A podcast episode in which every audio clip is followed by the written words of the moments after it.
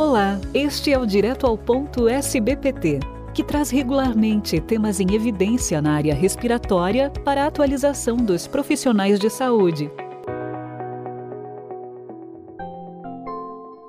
Nossa convidada de hoje é a doutora Marieta Cabral Amaral da Cunha, fisioterapeuta do Hospital das Clínicas de São Paulo e doutoranda em pneumologia pelo INCOR, o Instituto do Coração da Faculdade de Medicina da USP.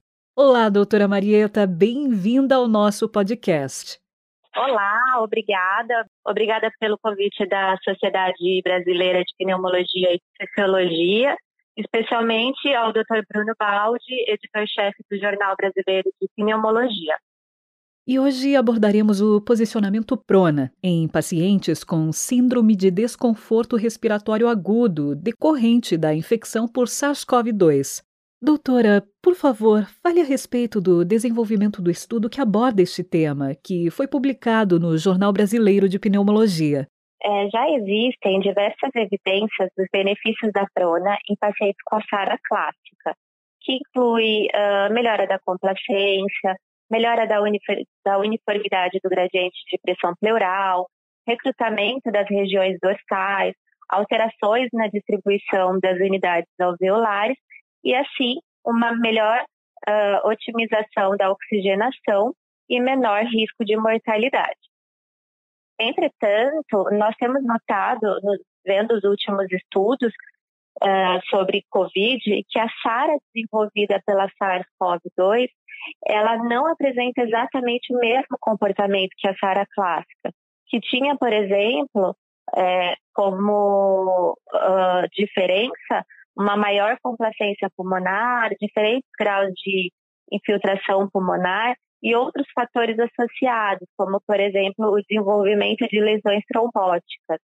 Então, embora desde o início da pandemia diversos guidelines vinham propondo o uso da prona, questionamos se o, se o posicionamento estava realmente trazendo benefícios para essa população e quais pacientes estavam se beneficiando do tratamento.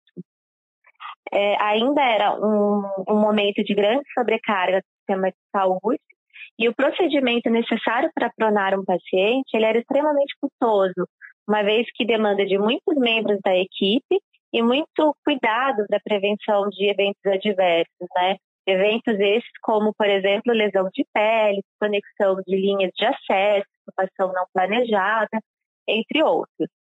Então, nós fizemos um trabalho é, que se trata de um estudo retrospectivo e multicêntrico, que envolveu 574 pacientes com SARA grave, todos entubados sob uso de ventilação mecânica invasiva. O estudo ele envolveu sete hospitais brasileiros, incluindo o Hospital das Clínicas de São Paulo, o Hospital Santa Casa de Misericórdia de Porto Alegre, o Hospital Tachine de Rio Grande do Sul, o Hospital Poliodoro Hernani de Santiago de Florianópolis, a Santa Casa de Misericórdia de Belo Horizonte e o Hospital Universitário de Santa Maria do Rio Grande do Sul. Nesse estudo, nós levantamos dados antropométricos do paciente bem como a avaliação dos scores SOFA e SAPS-3, avaliação de comorbidade, achados radiológicos, exames laboratoriais, dados de ventilação mecânica e mecânica respiratória. Nós fizemos um comparativo entre os dados observados antes e após o primeiro ciclo de prona, com o objetivo de buscar possíveis preditores de resposta de melhora da oxigenação que foi avaliado através da PaO2 e FO2 e a incidência de mortalidade. Nós fizemos também um comparativo entre as condições de saúde prévia para verificar se havia também uma resposta é, em relação à oxigenação. É, essa resposta de oxigenação foi determinada pela melhora de 20 pontos na relação PaO2 e FO2 após o primeiro ciclo de prona, e nós escolhemos essa classificação por ser a mais aceita atualmente. É, de acordo com essa classificação, então, os pacientes que tinham um aumento de 20 pontos é, ou mais né, na relação, eles eram classificados como respondedores, enquanto os que não apresentaram aumento, classificados como não respondedores. E quais foram os resultados do estudo? Nossos resultados mostraram que grande parte dos pacientes apresentaram melhora da oxigenação. Nós tivemos uma incidência de 72% entre o grupo de respondedores.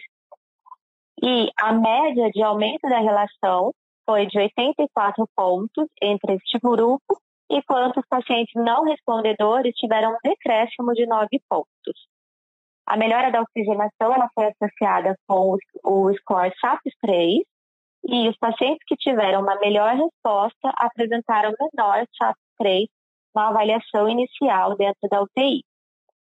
Quando comparamos os grupos, identificamos que os respondedores tiveram menor valor inicial de SAP-3, SOFA e também de dedímero. Notamos também que o grupo respondedor teve uma menor incidência de complicações, maior tempo de permanência em posicionamento prona menor tempo até o posicionamento em prona e menor PCO2.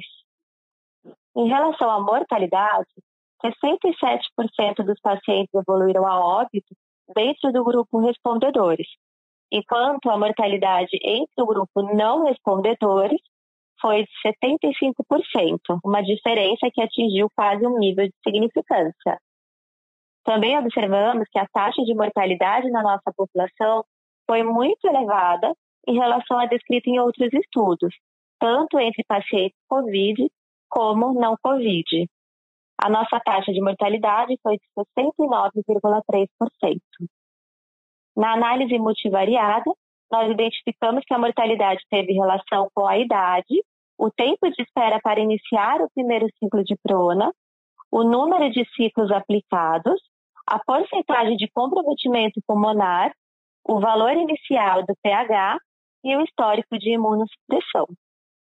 A nossa hipótese é de que nossos pacientes apresentaram piores desfechos em virtude da sua condição inicial de saúde, que nós podemos avaliar através de uma idade mais elevada, um número maior de comorbidades, pontuações no SAP-3 e SOFA, níveis de dedímero e extensão de comprometimento pulmonar maiores. Concluindo, cabe observar que o nosso estudo ele teve algumas limitações, tanto pelas próprias características da pandemia, quanto pelas condições possíveis para a realização desse tipo de estudo, e também, além disso, os valores de avaliação de resposta não estão ainda bem definidos na literatura e outros tratamentos que poderiam ser associados, como a ECMO e a terapia de óxido nítrico, não foram avaliados no nosso estudo mas entendemos que ainda assim o nosso estudo tem relevância e pode ser utilizado para análise do custo-benefício do posicionamento prona, ajudando as equipes a selecionar melhor os pacientes a serem submetidos ao tratamento. Doutora Marieta, para concluir, teria mais alguma consideração?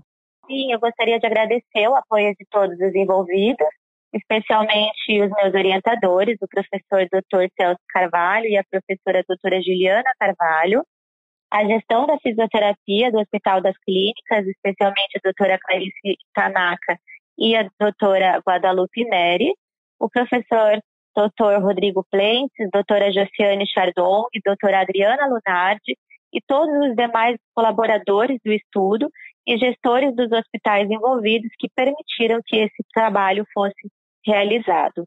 O trabalho multicêntrico é sempre um desafio para todos, devido à sua complexidade, mas a dedicação da nossa equipe foi fundamental para que conseguimos atingir os nossos objetivos, ressaltando que a evolução da nossa área ela depende desse tipo de colaboração e incentivo. E assim terminamos mais um podcast, agradecendo por sua participação e pelas informações compartilhadas aqui conosco, doutora Marieta. Eu que agradeço a oportunidade de estar colaborando e também compartilhando os nossos resultados com todos os ouvintes. Muito obrigada. Este foi o Direto ao Ponto, um podcast da SBPT,